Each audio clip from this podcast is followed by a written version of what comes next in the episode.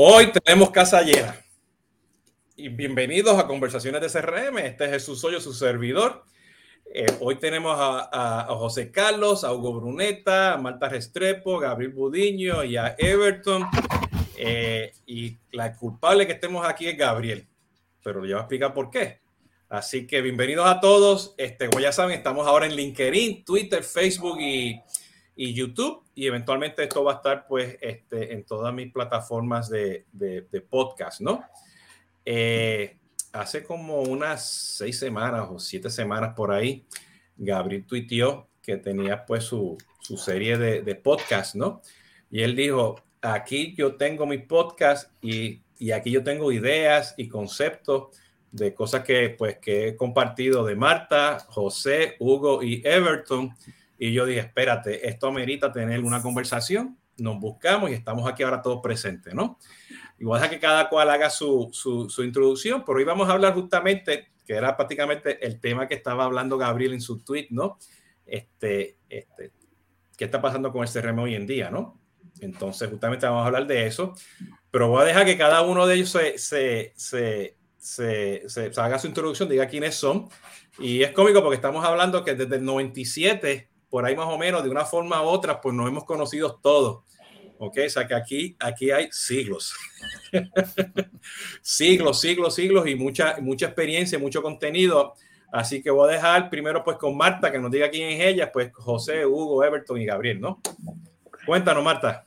Gracias, gracias Jesús. Para mí es un honor estar con todos ustedes, colegas, profesionales, amigos de todo el desafío que ha significado para América Latina, proyectos ya de más de 25 años centrados en la investigación, en la aplicación, en el contexto del CRM. Mm, básicamente ha sido un trabajo, creo que el de todos tiene un común denominador de crear una cultura de incorporación de técnicas y de cultura que permitan la consolidación de la administración adecuada del principal recurso de las empresas, que es el cliente. En mi caso particular, yo resumiría que el gran aporte de ese cuarto de siglo de trabajo ha sido la construcción de eh, una patente que se llama Capital Cliente, cuya metodología busca llevar precisamente a la generación de valor orientado al cliente a las organizaciones eh, de América. Gracias. Brevemente es eso. Perfecto. ya, mismo, ya mismo regresamos, Marta. José, cuéntanos, ¿cómo está Perú? Bueno, muy bien. Eh, eh, gusto de verlos nuevamente. Eh, a Jesús creo que, sí, creo que por el 93, 94, con una empresa que creo que, trabajaste, es este, una consultoría en, Perú, ¿no? De telecomunicaciones. Sí, sí, sí, Belsado, o Telefónica. Belsado, Belsado. De ese entonces, o sea, estamos hablando de, de muchos años, pero encantado de poder estar con colegas y además amigos. Y, realmente el tema de, CRM durante muchos años nos dedicamos a, evangelizar, ¿no? Este, siendo un poco apóstoles, ¿no? Solo que en los últimos, yo diría, cinco años ya hablamos de Customer Experience, de Employee Experience o, la experiencia de colaborador y, ha comenzado a abrirse el camino y creo que hay eh, muchos avances al respecto, pero también eh, muchas contradicciones en, cuanto a que eh, pueden ser lo mismo, son iguales y seguramente será materia de poder conversarlo en estos gratos minutos que vamos a tener, ¿no? Adelante, Hugo. Hola, bueno, ¿cómo están? Un placer estar acá con, con amigos de siempre.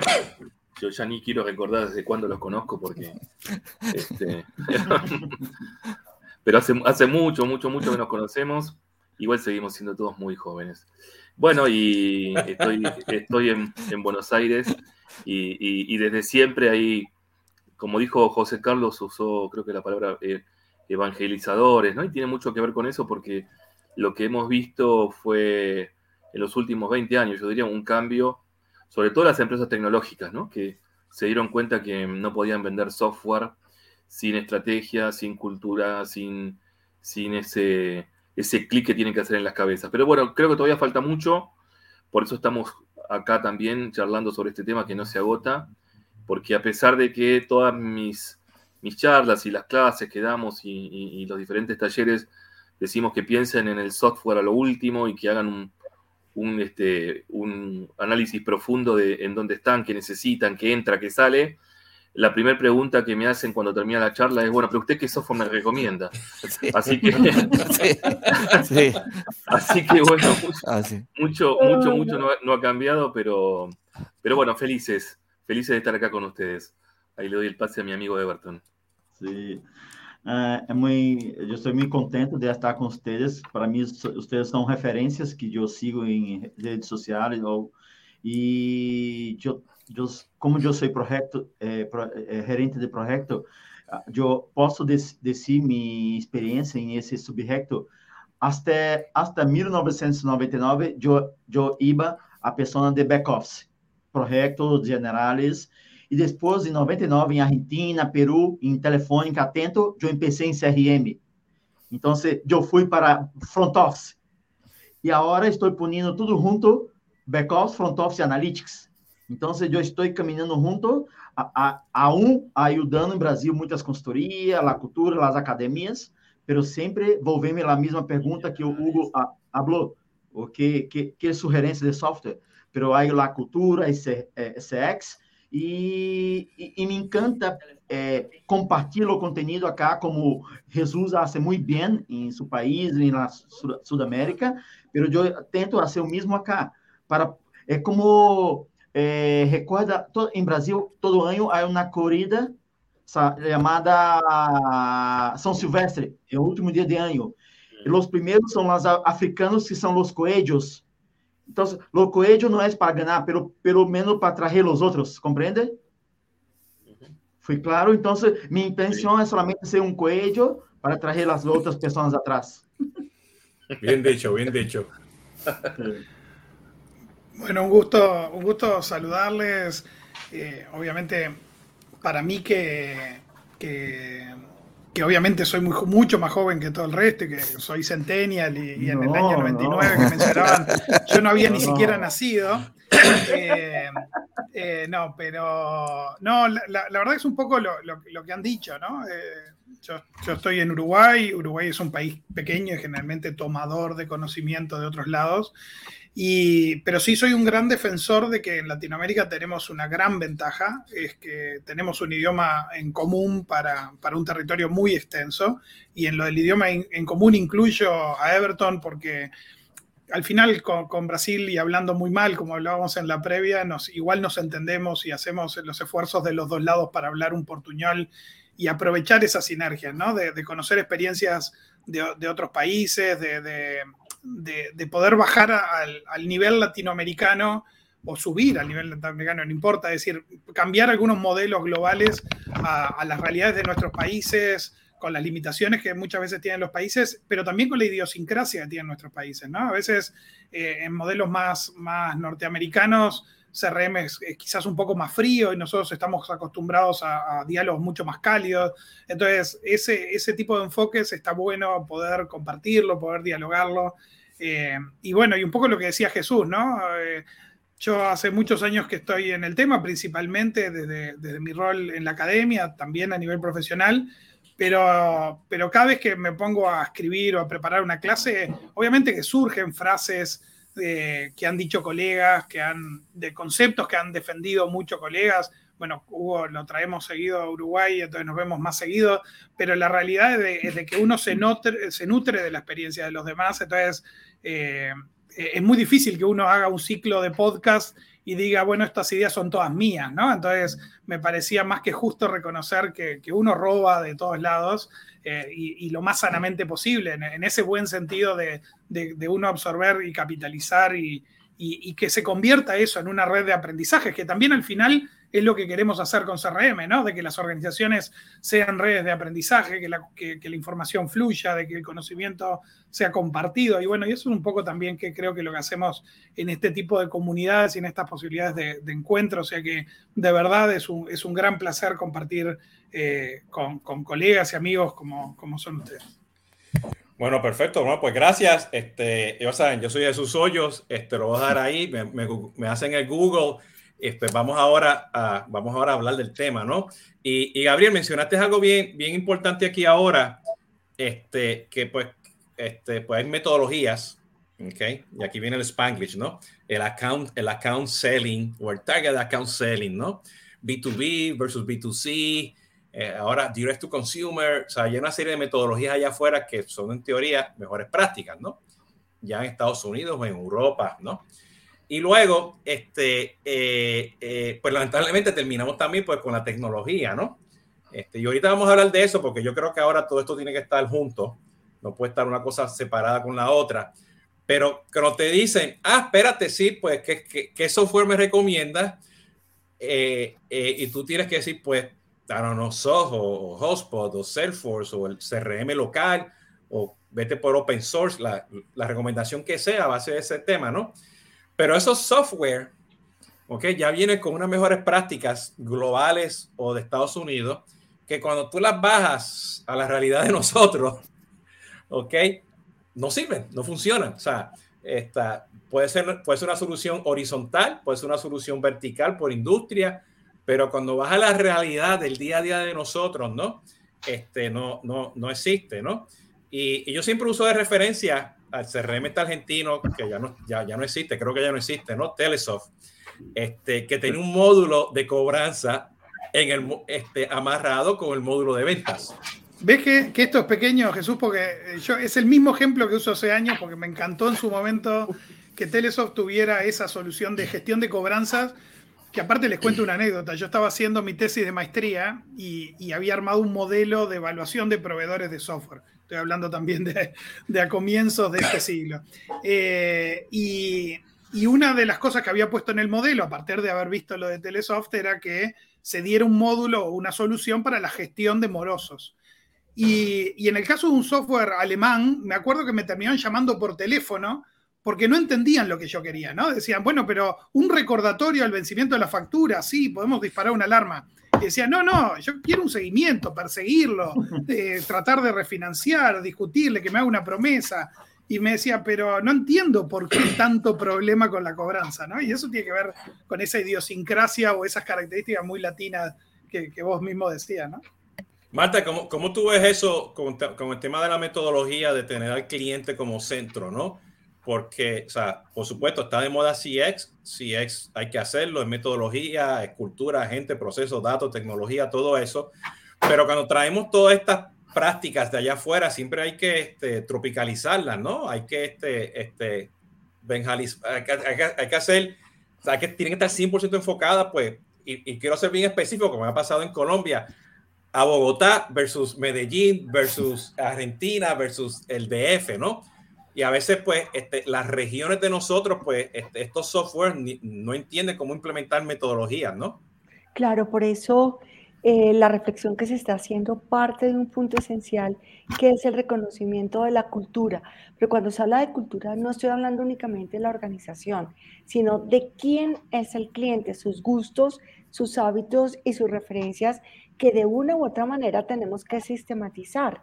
Y esa sistematización que puede tener un soporte tecnológico también requiere de una conversación directa con el cliente que hoy en día está migrando hacia Customer Experience, pero que hace unos años era otra cosa y dentro de cinco años también seguramente va a ser otra cosa cuando nosotros veamos todos estos momentos donde la conversación se va a intimar con eh, realidades como las que propone el metaverso. Entonces, más que la moda, lo fundamental aquí es hacer un reconocimiento al ser humano desde su cultura, gustos, hábitos y preferencias. Diría que por allí hay una arista para poder entender estas tendencias. Sí. Ajá, sí, de, acuerdo. Eh, eh, y oye, es más, ya, ya no hablamos solamente del cliente al centro, sino la persona al, centro, ¿no? ¿no?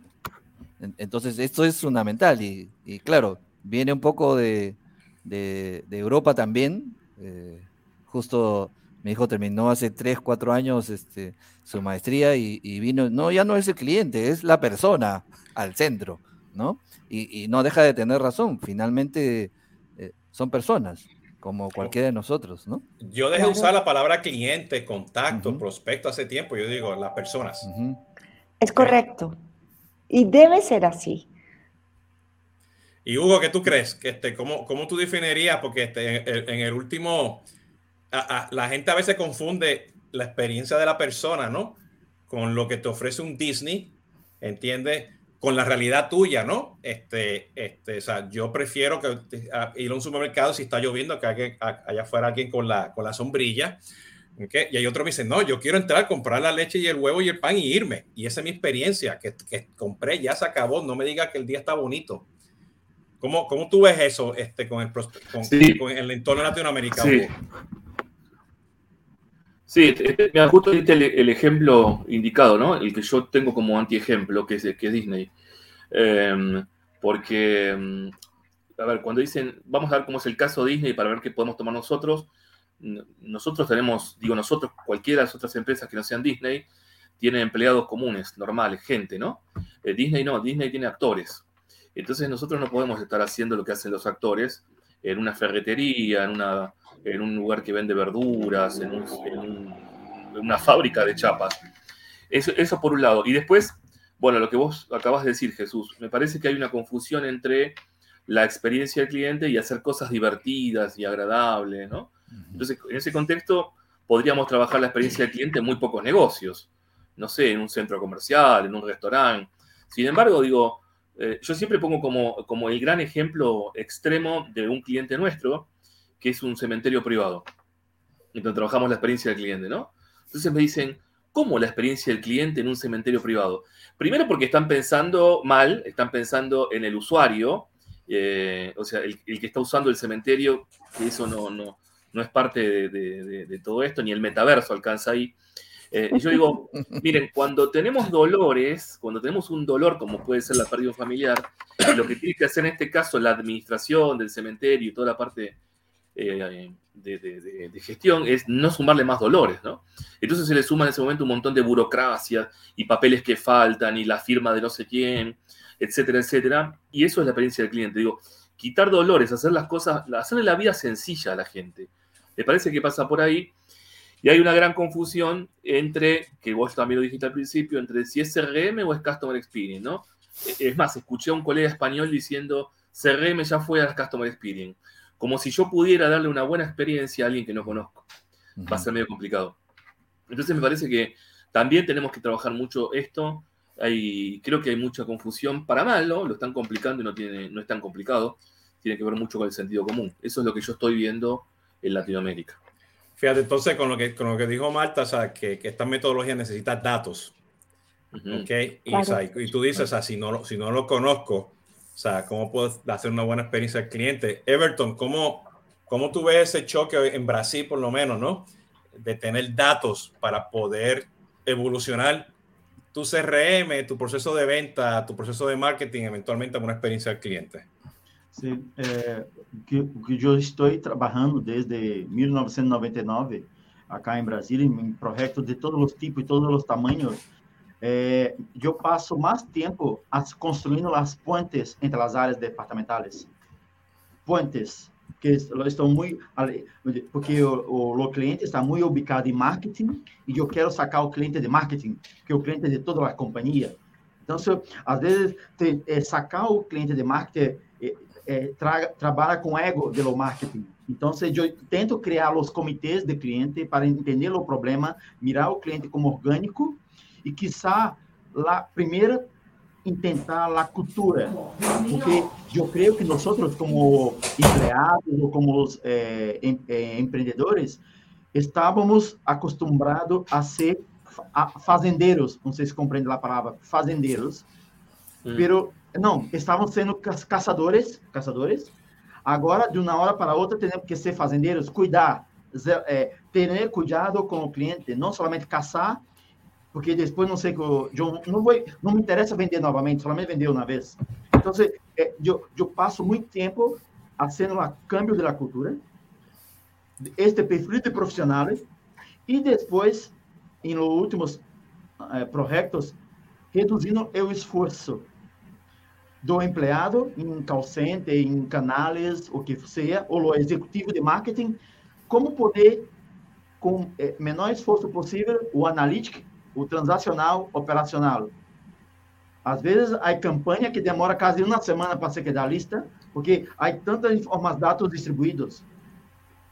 Não importa se é empresa grande ou pequena, eu, eu tenho bancos muito grandes do Brasil, lá, a, visão de um cliente se queda quase duas semanas para se quedar lista de passado, de presente, de tendência, de futuro. Então, se, eh, eu creio que pelo discurso e a propaganda em Brasil é perfeita, mas quando vamos na realidade, dados têm que ser, estamos trabalhando um como reduzir os, lá, o esforço para oferecer uma boa experiência de analytics para dados, para o gerente de dados, como reduzir esforço para o, o profissional de canais, os abogados, não importa. Estamos trabalhando a um abogado, porque a maioria, temos, cada empresa está trabalhando com quatro, três sistemas aqui em Brasil, para oferecer uma boa experiência de venda, uma boa experiência de analytics.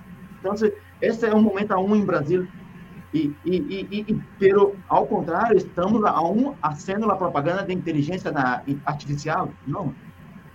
Ou seja, então, No, se, sí, no, y te, te, te escucho, Everton, y, y, me acuerdo de una anécdota también, una experiencia que tuve yo justamente en Ecuador, que eh, esto sí, en, en, los años 90, y estamos implementando Bantif integrado con Edify, que era el IBR, con Genesis, el call center, todo era cliente-servidor, y era, un, y era un proyecto de Six Sigma enfocado a mejorar los tiempos de compra, ¿ok? Y si los tiempos de compra estaban buenos, podías cobrar, ¿ok? Y la experiencia estaba ahí. Pero era un, era un proyecto de proceso, o sea, era un proyecto de proceso que resultaba que estamos utilizando unas tecnologías de CRM, ¿no? Eh, y a veces nosotros en Latinoamérica nos confundimos que la experiencia del cliente pues tiene que ser una metodología con tecnología o sin tecnología, este, pero ya lo estamos haciendo de hace tiempo. O sea, lo, lo, que ha cambiado, para mi opinión, es que lo digital de hoy en día pues ha cambiado muchas de las cosas, ¿no? Pero yo, o sea, mi opinión es que desde hace tiempo estábamos haciendo, o sea, datos y estamos haciendo experiencia de cliente, no lo llamábamos, ¿no? Este, y yo creo que a veces pues se nos ha olvidado ese concepto que lo estamos haciendo, pero vienen los proveedores, ¿ok? Y te dicen, no, es que tienes que hacer mi experiencia de cliente con mi tecnología. Entonces, y como no nos está funcionando un sistema legacy, no, nos vamos, ¿no? Este, y estaba hablando también, lo, y lo, de, de, dejo este comentario y lo pongo sobre la mesa, estaba hablando pues con unos colegas la semana pasada de Europa, que yo decía, mira, en, en, en Latinoamérica hay cantidad o sea, de, de, CRM hecho desde cero, open source, hay, todavía hay CRM sistemas legacy con sistemas back office, ¿ok? Y yo sé, yo conozco gente o sea, en Latinoamérica que están haciendo una experiencia de clientes perfecta y todavía están usando sistemas legacy, todavía no están ni en la nube. ¿Ok? Y esa es la realidad de nosotros también, ¿no? Entonces, ¿qué opinan? ¿Estoy, estoy, estoy bien? ¿Estoy mal? Este, ¿Cómo lo ven ustedes en sus países?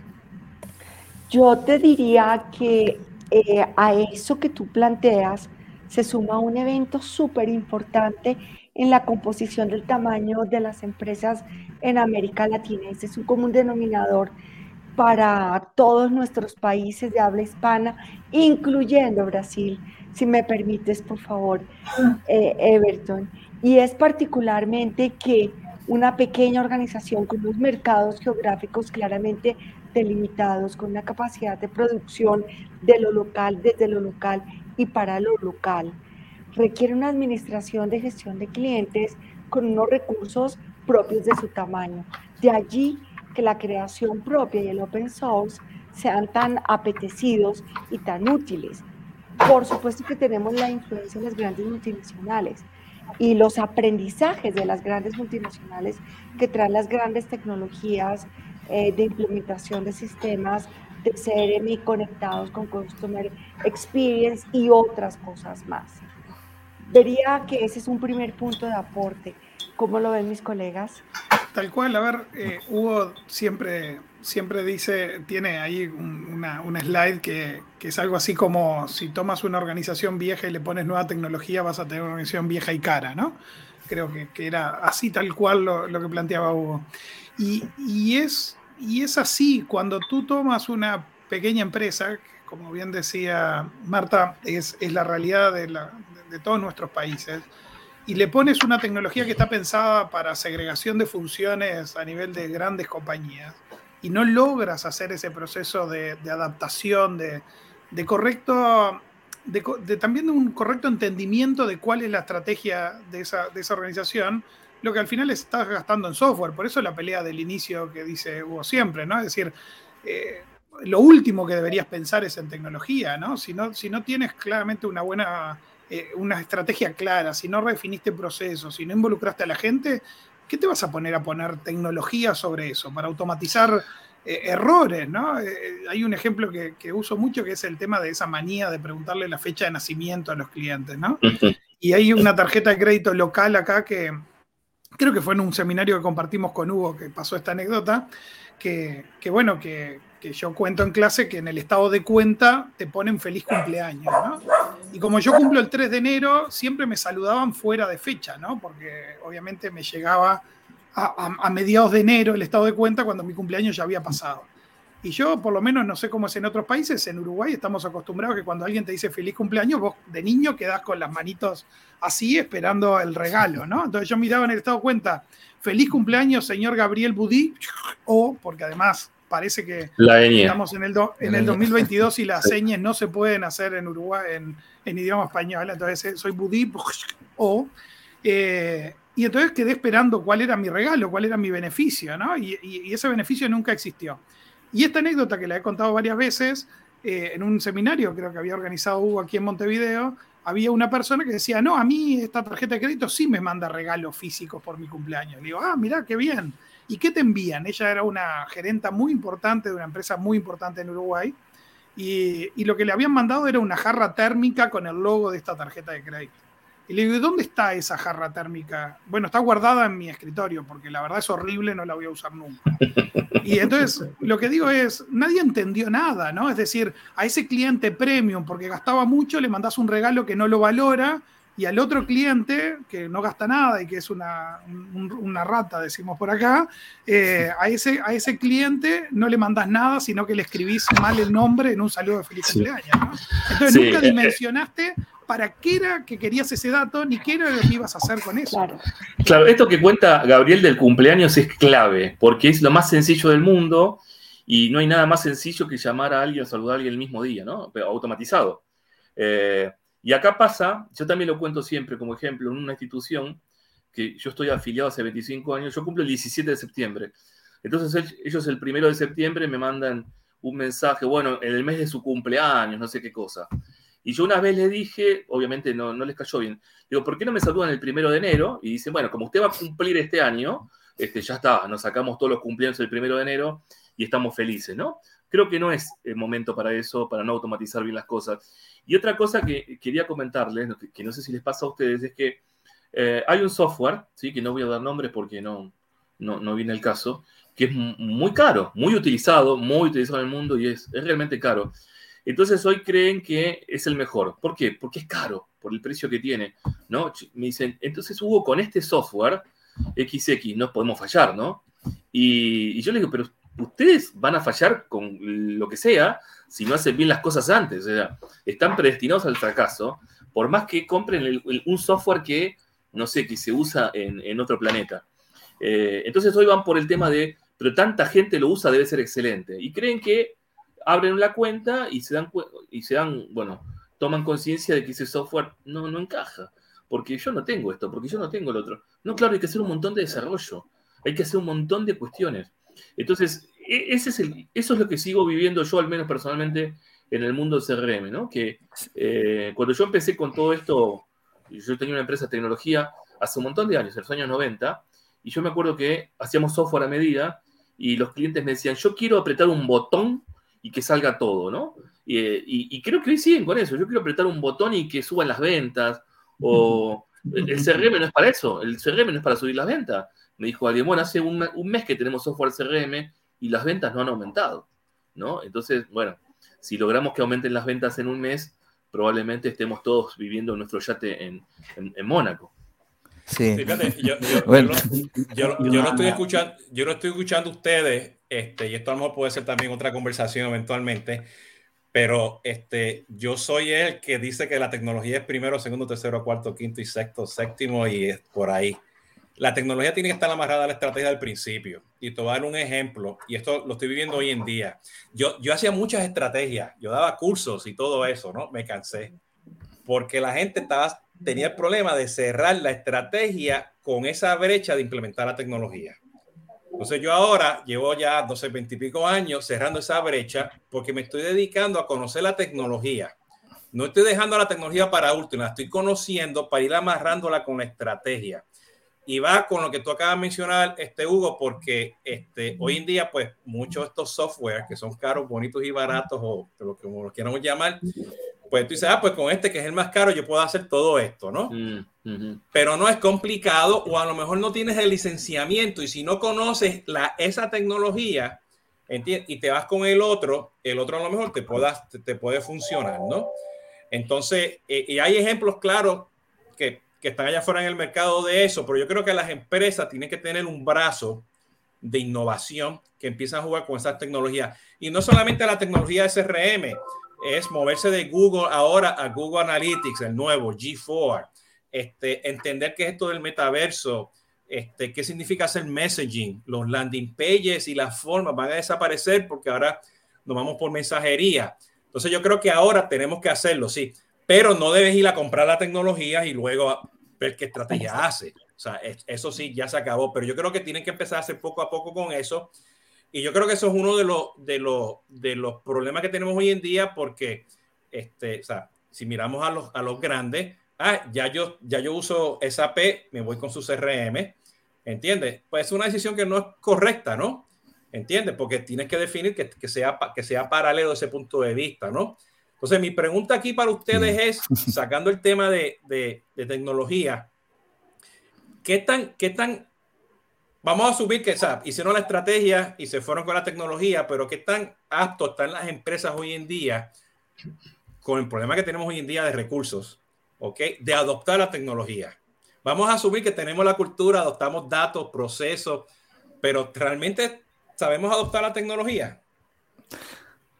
Bueno, eh, justo a propósito de los comentarios de Hugo y, de Gabriel, quería estaba recordando hace unos cuantos días, eh, un cliente me decía que habíamos implementado un cambio y una integración básicamente entre su, su, call center y su RP y lo convertimos, lo integramos y lo convertimos para que tenga una agenda comercial, que tenga información, data, ¿no?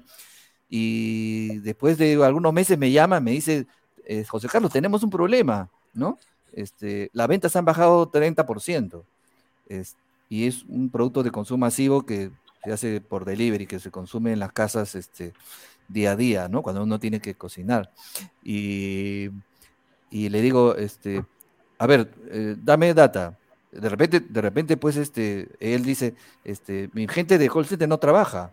Bueno, entonces, dime, este, ¿cómo está tu porcentaje de adherencia? ¿Cuál es tu porcentaje de speaking? ¿Cómo? Claro, este, dame el dato que, tienes en el, aplicativo, nada más. Llama a, la, tal persona, consígueme para la próxima semana. Ya, entonces le digo, y, y, no te parece que ahora que, las personas han pasado y están en transición para la parte de presencialidad, ¿no te parece que ahora sería lógico que consuma un poco menos de, gas eh, eh, ya saben el producto, eh, digamos, en los, en los domicilios y que esa eventual demanda se traslade a los negocios particulares, restaurantes, cerca de los trabajos, etcétera, no pareciera lógico. ¿Has chequeado si tu venta de, de los negocios de restauración o de restaurantes o similares eh, ha subido para que eventualmente pueda compensar aparentemente esa bajada? Y también se queda pensando, le digo, pero tú tienes el dato en el, en el, DRP, dame, ese dato nada más, o contéstate tú mismo, ¿no? O por qué este, entran 500 clientes y, se van 700, ¿no? Este, y entonces tú dices, tienes la data, ¿no? Pero, y digo, ¿y quién analiza la data? Y no me puede contestar. José, pero tú no crees que hay un problema de adopción en usar la tecnología, y lo voy a poner esta perspectiva, casi siempre el, el, tema de adoptar esa tecnología es parte del proyecto y pusieron un presupuesto para hacer lo que le dicen por ahí el train the trainer o que si lo otro, en vez de que sea un proceso de manejo del cambio, de adopción de esa tecnología con presupuesto de recursos humanos, enfocándose a maximizar a ese empleado con los roles y los recursos para que la persona sepa cómo buscar los datos, cómo hacer los reportes, porque yo creo que ese es el problema también, nos enfocamos de, o sea, nos olvidamos que hay que adoptar esos procesos, gente, cultura de datos, pero con, o sea, con, esa tecnología, pero es, ah, o sea, y, y, y, esa es la ironía, te dice, ¿qué tecnología uso? Te ponen la caja, pues úsala, ¿entiendes? Pero no están aplicando, ¿entiendes? Todas estas cuestiones de CX en la tecnología porque no hay presupuesto para adoptar la tecnología no, no, y no están los recursos. En ¿Cómo este lo caso, ven ustedes? En este caso no, no, había las personas encargadas de analizar. O sea, sí había la persona, que era en teoría el marquetero, pero tú sabes que el marquetero, pues hay dos tipos de, de marqueteros, el marquetero publicista y el marquetero marquetero, ¿no? Entonces, este, este, es que ese es un poco que mis alumnos siempre lo recuerdo, ¿no? Este, marquetero es uno, no puede, no, no es un, no es un publicista 2.0, ¿no? Pero en fin. Una cosa, que yo, comento, Perdón. que yo, uma coisa que yo comento sobre isso é que é, quando Jesus falou sobre Vantive, que eu foi minha escola também em começo em CRM, eu he trabalhado com isso e há um pouco meses eu he falado com entrevistei Mary Alexander que criou o conceito de Customer Success Inventive e ela criou um conceito, uma indústria. Então, quando falamos sobre esta conversação acá, e eu abro uma busqueda em LinkedIn sobre os profi, prof, eh, profiles de profissionais, temos hoje mais profissionais de Customer Experience, mais de Customer Success e mais, menos de CRM. Porque CRM sempre foi visto como tecnologia. Então, eles fizeram muito mais marketing que nós. Pero, hay, pero eu miro isso como, como uma boa tendência. Por quê? Ele é uma, são outras pessoas que ligou as mesmas necessidades que nós, nós sabíamos, subimos, pela hora em processo, não somente tecnologia. Agora, qual será o futuro? Um, um bom profissional que tenha conhecimento de tecnologia, processos analíticos. E, e, e, essa, essa, essa... Então, como é pode? Em LinkedIn, tem muitas pessoas que se dizem cientistas de dados na companhia, muitos customer experience, ele não sabe analisar. Então, está, estamos passando. E, e há um problema, as academias não estão preparando uma pessoa orgânica que pensa em tudo. Claro. A maioria das pessoas que estão trabalhando em nossas áreas são promovidas sem escola, sem academia. Então, se, é, é, Jesus e José, essa é a realidade, é, estão sendo, é, como se disse uma pessoa, é, estão fazendo muito bem a coisa que não deveria, mas apartado, não juntos. Bueno, yo, yo opino que los Customer Success Managers de los proveedores no deben existir. O sea, debe ser un empleado de tu empresa. O sea, tiene que ser ese rol, ¿no? Este, y, y yo a veces me hago la pregunta, ¿por qué un software necesita un Customer Success Manager, ¿no? Este, eh, o, sea, o sea, pero, o sea, de, de, proveedor, ¿no? O sea, tiene que ser, tiene que ser de, de, o sea, de, de, la empresa, ¿no? Y eso debe ser parte del proceso de change management el proceso de estrategia, el proceso de, adopción, ¿no?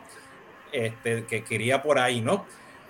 Diciendo todo... Ajá, sí, basta. Yo, yo quisiera, antes de cambiar de, de pregunta, que sé que tú introduces el enfoque del diálogo, es poner también en discusión el hecho de que el cliente es un recurso de la organización en la categoría de capital, tan relevante como el capital de trabajo, como el capital conocimiento y todo lo que se invierte alrededor de esa administración del capital, incluyendo tecnología, analítica, gente preparada, profesionales que vienen precisamente de las universidades que están haciendo un cambio, son fundamentales para poder gestionar ese capital y multiplicarlo. Eh, en, en, ese enfoque, creo que la adopción de la tecnología el data mining y otra cantidad de, de ingredientes hacen del cliente un capital realmente competitivo y de mucha riqueza. Y, yo creo que eso va con la pregunta que tiene Sara aquí, ¿no? Sí, me, me encantaría este... hacer un comentario sobre esa pregunta muy interesante de Sara. Eh, yo, como yo pensei em CRM, eu era uma pessoa de tecnologia, pero eu estava mirando um livro de Peter Druck, que Peter Druck adquiriu nesse livro. Nunca peleie, nunca peleie com marketing. Você quedar, será, você vai perder. Nunca. Então, então eu empecé a fazer as pazes com marketing. Então, eu penso marketing, eu entendo marketing, pero me, me, se eu puder falar alguma coisa para Sara, ok, estude hasta o curso de marketing, pero nunca quede solamente no departamento de marketing. Seja humilde. Vá e toda, visite todos os canais, todas as empresas. Não quede solamente em la sala de marketing. Se você é um profissional de marketing, pero com humildade de caminhar, de visitar toda a área da empresa, da concorrência, no mercado, é, é a solução cada vez mais melhor que eu creio para o futuro. Sí, y enfocado a datos, ¿no? O sea, mucho enfoque sí, a datos, ¿no? Sí, que es lo que está hablando este, este Marta, ¿no? Sí. Y, le enfoca, y le diría a Sara, estudia, por favor, estadísticas, matemáticas, programación, análisis de datos, que es distinto a la estadística pura como tal. Son vertientes que deben generar unas nuevas carreras dentro de las organizaciones que estamos eh, viendo que ya empiezan a suceder y a desplazar otras clásicas de la corona, como incluso puede llegar a ser la administración de empresas. Sí. Yo, yo le preguntaría a Sara por qué cree que no tenemos 20 años, eso me, me intriga más. No tengo, claro. claro. Tenemos, tenemos, varias veces esos 20 años, ¿no? Me intriga mucho, Sara, eso, sí, pero sí. bueno. José Carlos, perdón. Sí, eh, no, pero, pero contestando a, es muy cierto. pesimista, comprende. no, no ayuda. Sí, contestando a Sara, eh, yo creo que el maquetero con base administrativa y contable, creo que no tiene pierde, ¿no? Este, porque tiene que finalmente el PNL eh, tiene que conocer el marquetero. Que esa es una sí, palabra pero, eventualmente prohibida para el marquetero, ¿no? Pero Marta le sumó estadísticas, probabilidades, y estoy de acuerdo con eso, administración financiera. Eh, no saben, a ver, no manejan muchas las métricas. Eh, es como que yo he escuchado a gente decir, a chicos jóvenes, decir, este, voy a estudiar algo que no tenga números, ¿no? Entonces se van para el lado del marketing. Y no es así. El marketing es un. Por eso es de 2.0. Es un área de la Es un Se confunde con publicidad. Claro. claro. El tema es confundir marketing con publicidad, ¿no? Eh, e, e incluso hoy en día en publicidad, toda la vertiente de marketing digital en realidad es sustancialmente datos. Pero si, bueno, si quiere pensar en publicidad tradicional, bueno, puede mantenerse por fuera de los datos, ¿no? Pero la realidad es que hoy los datos son los reyes de las organizaciones, o por lo menos deberían ser el verdadero rey de las organizaciones. Y, los datos no necesariamente, porque eso es una cuestión que seguramente todos defendamos acá por, por, nuestro origen principalmente vinculado a CRM, que los datos no necesariamente son grandes números, ¿no? Es decir, está también el small data que, que, que hace unos días Jesús también mencionaba, ¿no? Que, que, tiene que ver con esa dimensión de no solo agarrar datos para sacar promedios que, que ocultan mm. grandes verdades y grandes problemas, sino que sí. usemos los datos para, para, el uno a uno, ¿no? Para de verdad Fede. conocer a cada uno de los clientes, automatizar si quieren, pero sí que sepamos qué estamos haciendo con cada cliente, porque no hay necesidad ni, ninguna hoy en día de pensar que el cliente es un promedio de un montón de datos, ¿no? Tan sencillo que es en cualquier modelo de datos y en cualquier caso de uso, no importa el marketing, venta, servicio al cliente, calcular un RFM, mm. ¿ok? Y tenerlo en tu, en tu tecnología básica, la que sea, en vez de decirte me voy a hacer un BI y hacer unos cubos. Este, y yo creo que, que parte de esta transición del CRM al, al, al, a la experiencia del cliente es que podemos debatir aquí que tecnología va primero, segundo, último, lo que sea, pero si no estamos enfocados a entender esos datos, vas a seguir haciendo lo que estás haciendo antes. ¿Ok? O sea, y, y, y, o sea, y los, los, datos están al frente tuyo. ¿Ok? Y va al punto, José, o sea, la gente tiene que, la gente tiene que, eh, tiene que ser autodidacta, tiene que aprender, escucharnos, dialogar, ir a los cursos, cantidad de cursos que hay allá afuera ahora en, la, en todas estas plataformas ahora de, de educación, ¿no? Este, o sea, están allá afuera. Eso yo creo que las empresas tienen que empezar a, a, incentivar.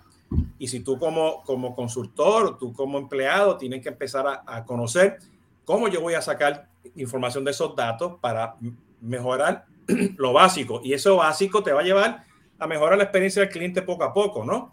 Este, por ahí que yo lo, o sea, yo lo estoy, yo lo estoy viendo. Y yo ahora estoy en una contradicción porque, o sea, yo hacía muchas estrategias y he hecho al otro lado este, implementación de tecnología sin estrategia, ¿no? y ahora estoy que estoy cerrando el gap. ¿Entiendes? Y, y, al punto que, que mencionaste, este, este Hugo, o sea, los software estos que están allá afuera, yo estoy mirando mucho esos software porque la gente no sabe lo que compró. Exactamente. no sabe lo que compró. Entonces, sí, dejaste la tecnología para lo último, pero empresa no tiene que ser responsable. Si lo dejaste para último, no lo dejes para lo último. O sea, ponle presupuesto de capacitación. Ah, me sale muy cara. Bueno, pues ahí, ahí, ahí con la democracia que tenemos hoy en día, tecnología allá afuera, hay cantidad de opciones en el mercado. Claro, y la tecnología tiene además que aportar eh, un alcance que permita a la organización saber qué es lo que va a leer del mercado, qué es lo que va a leer de las personas. Entonces, yo creería y comparto contigo, Jesús, y buscando un punto de intermedio donde comparto la posición de Hugo del enfoque estratégico, hay que empezar a acompañar con los respectivos expertos la identificación del software adecuado para poder tener un alcance de, comprensión de las personas que son mis clientes. Es que, eh, perdón, todos empiezan por el cómo y no saben qué van a hacer. E, ese es el, problema, parece, ¿no? O se empiezan a, contestar preguntas que nunca se han hecho.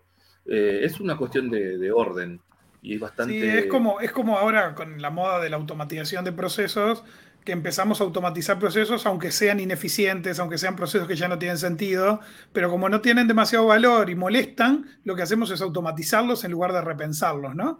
y, yo creo que va por ahí, ¿no? Decir, ah, tengo una tecnología excelente, me va a permitir mandar un mail por la fecha de cumpleaños. Bueno, pero eso el cliente lo valora, realmente estamos agregando valor, eso suma, nos va a generar más ventas, nos va a aportar a, a la línea final, digamos, de nuestro estado de resultados. Y esa es la pregunta que nos tenemos que hacer. Entonces, la tecnología obviamente es bienvenida, todos nosotros acá somos gente muy vinculada a la tecnología, pero lo que no puede estar es eh, como la solución mágica a los problemas, ¿no? Eh, es decir, tenemos que lograr encontrar esa dimensión humana eh, que es la que proponemos desde una visión de experiencia cliente, desde una visión del relacionamiento, y obviamente para poder crecer, para poder manejarnos en escalar, para poder manejarnos en, volúmenes grandes, vamos a precisar tecnología sin lugar a dudas. Sí, eh, Gabriel, ah. yo, quisiera, yo quisiera un poco, si me permiten, preguntarles cómo les va en el tema de los programas, los famosos programas de fidelización, ¿no? Como la gran panacea, digamos, para poder este, retener al cliente, eh, yo acabo de recibir cierta información de ciertas entidades bancarias que, que me dicen que la, la, redención sobre la base de datos no llega a dos cifras, ¿no? Y, solamente funciona cuando son descuentos. Y los descuentos están medidos por, por una cantidad de personas. O sea, simplemente. Oportunismo. Así es. Pero aparte, los programas de puntos son puro oportunismo, digamos, ¿no? Es decir, eh, lo que pasa es que las empresas ya no saben cómo deshacerse de esos programas de puntos y, y, por eso siguen adelante. Hace mucho con Marta, no sé si te acordás, Marta, teníamos unas charlas que compartíamos que decíamos más allá de los puntos, ¿no? Porque decíamos eh, que los puntos eran la excusa para saber del cliente y nada más, pero después las empresas se fueron olvidando todo eso y los puntos se convirtieron en el objetivo final. Entonces ahora son programas de puntos premios, puntos premios, puntos premios, y son programas, no son estrategias de fidelización, claramente, ¿no? Y son promociones. Claro la estrategia de fidelización se constituye desde la ventaja competitiva del mismo ejercicio de la compañía, producto, servicio. Yo creo que los puntos, y espero no ser apocalíptica, son estrategias obsoletas y súper costosas. Distraen los esfuerzos, donde lo importante es garantizar realmente un desarrollo del cliente desde otra perspectiva, que no es un punto por consumir lo que sea. Bueno, el, ejemplo claro que lo, que lo he visto, aquí nosotros teníamos un Mini Cooper años atrás, este, eh, y este, su programa de la altadera que no lo vendieras y te quedaras con él. Claro, claro. Y que, y que a tus amistades los referes, que tus amistades, oye, te quedaste con el carro, sí, y tenían un programa de fidelización. ¿Entiendes?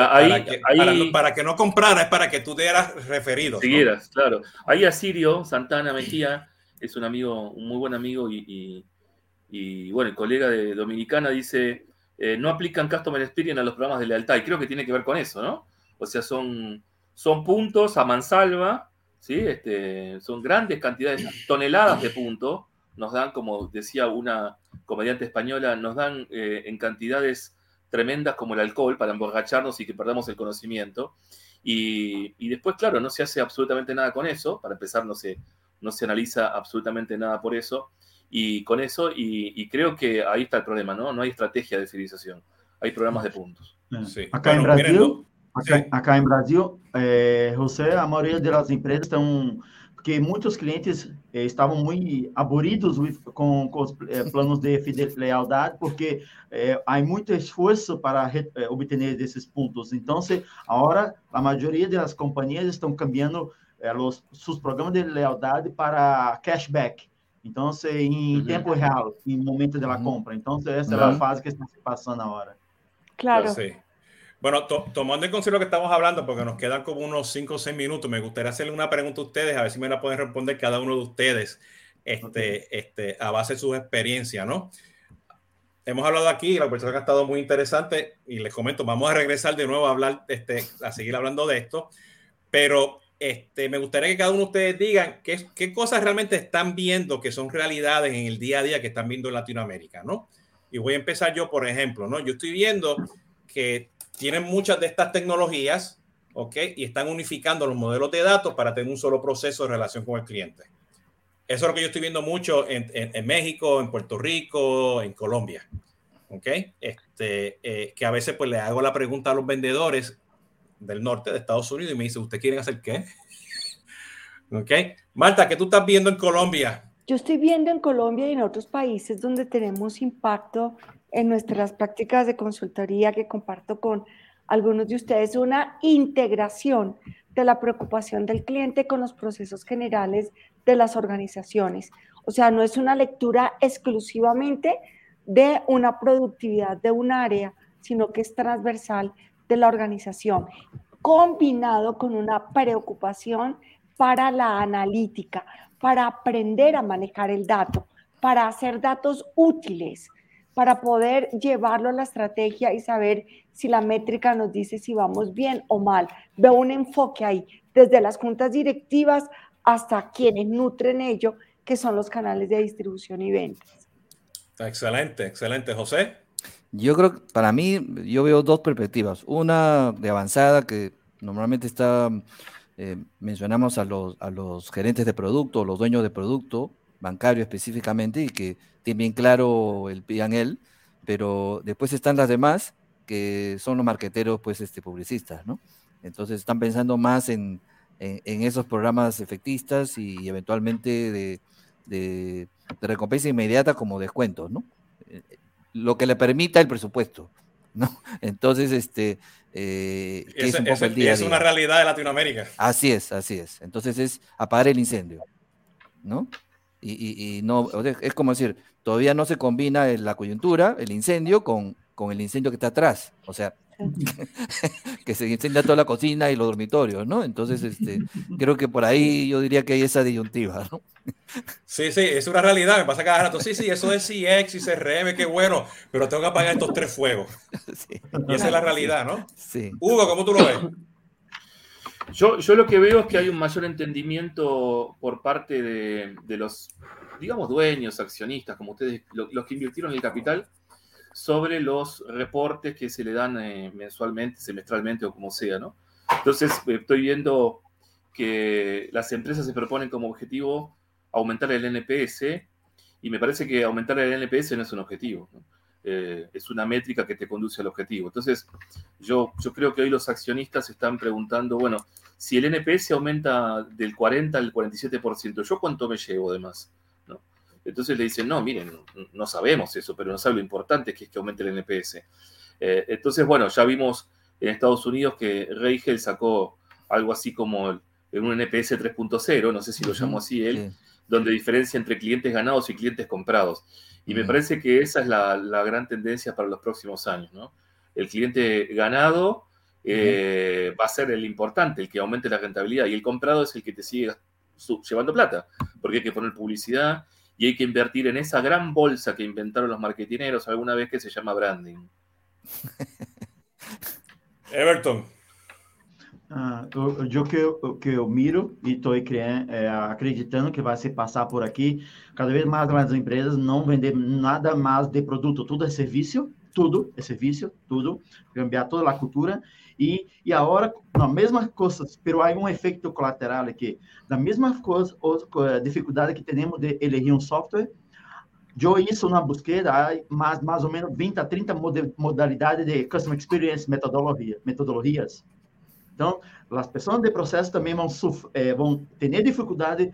Que que eu quero ser? Umas apples, uma eh, uma certificação esta ou aquela?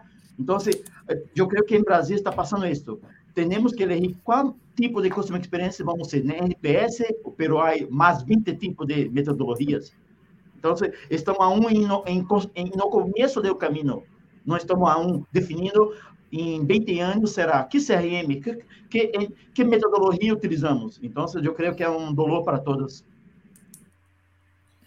Gabriel, ¿y, y, allá en Uruguay?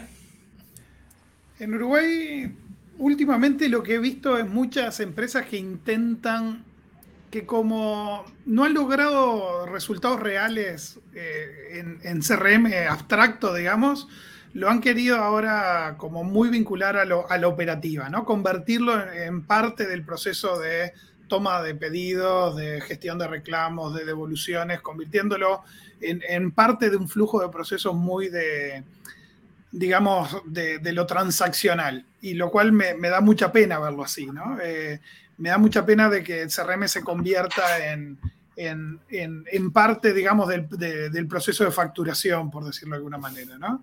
Y, y, quizás respondiendo un poco también a una pregunta que estaba ahí en YouTube de, de Karen, que es bueno de, de, cómo encarar esto en empresas que son tradicionales, arcaicas, que les cuesta incorporar estos conceptos. Y yo diría, bueno, eh, lo, que, lo que deberíamos estar trabajando es en mostrar resultados concretos, ¿no? Es decir, hacer proyectos más chicos, digamos, ¿no? Es decir, muchos proyectos chicos en lugar de un gran proyecto de implementación. Lo que hemos visto quizás muchas veces en los países es que han hecho un gran proyecto de implementación de CRM y después no terminan viendo resultados por fallar en la estrategia, en la definición de procesos, en, en la formación y el involucramiento de personas, cosas que ya hemos hablado. Pero quizás si, si empezamos a hacer proyectos más chicos, con objetivos más concretos, empecemos a darle visibilidad al poder transformador que tiene esto, ¿no? Porque estamos absolutamente todos convencidos de, que de la mano de lo que mencionaba Herberton, del movimiento del producto hacia el servicio, del uso, desde la propiedad al uso, lo que estamos viendo cada vez más es, la necesidad de, acompañar y de escuchar a los clientes, ¿no? Y ahí es donde pueden estar nuestros diferenciales. Y no es nada nuevo, ¿no? Lo hicieron en nuestras empresas locales, chiquitas, pequeñas, en cada uno de nuestros países. Las empresas construyeron su, lo que son a partir de estar cerca de los clientes, ¿no? Y ese para mí debería ser eh, el camino a seguir, ¿no? Mostrar resultados a partir de incorporación de tecnología, pero mostrar resultados concretos y sencillos, digamos, ¿no? Sí, yo, yo lo voy a dejar con, con, con este, con esta anécdota, este, y yo creo que, que, va con lo que estamos hablando, al final del día, si no conoces los datos, y yo creo que Hugo, tú lo mencionaste, o sea, cómo tú vas a, a hacer CX si tú, si tú no conoces al cliente, ¿no? Si es un desconocido, ¿no? este, eh, uno de mis talleres, tengo al CEO, a, todos los CXO, ¿no? Y vengo con una pregunta, hago la pregunta básica, ¿quién es el cliente? Silencio. Todo el mundo se miró. Entonces, tenían todas las tecnologías, tenían una estrategia de CX, tenían puntos, tenían datos en Excel, este, eh, una cultura, que sí lo otro, pero nadie sabía quién era el cliente que va justamente, pues, todavía tiene mentalidad arcaica, o sea, a lo mejor le están corriendo con todas estas cosas, tendencias nuevas, pero todavía tienen o la mentalidad legacy, ¿no? Y yo creo que eso tiene que ser parte del, del manejo de, de, cambio que eventualmente hay que venir poco a poco, ¿no? Entonces, diciendo eso, yo le quiero dar las gracias a todos ustedes, ¿ok? A Marta, representando a, Colombia, José Perú, Hugo Argentina, Everton Brasil, eh, Gabriel Uruguay, este, este servidor, y entre todos estamos aquí representando desde Tijuana hasta, hasta Patagonia, ¿no? Y posiblemente otras geografías, ¿no? Así que a los que nos están escuchando, esto creo que lo vamos a repetir, así que estén pendientes Eh, eh, cuando publique esto en el, en el podcast y en el blog, este, voy a tener los enlaces de cada uno de ellos, de sus cursos, sus talleres y cuestiones para que tengan acceso, ¿no? Y le doy las gracias de nuevo a ustedes por estar aquí presente conmigo. Este, así que voy a hacer el outro. Le pido que no se me vayan, ¿ok? ¿ok? Y este ha sido pues Jesús Hoyos de Conversaciones de CRM. Le quiero dar las gracias también que tras bastidor ha estado Tatiana Álvarez por aquí, este, este, poniendo los posts y todo eso. Así que este, cuídense, pórtense bien y nos vemos en la próxima.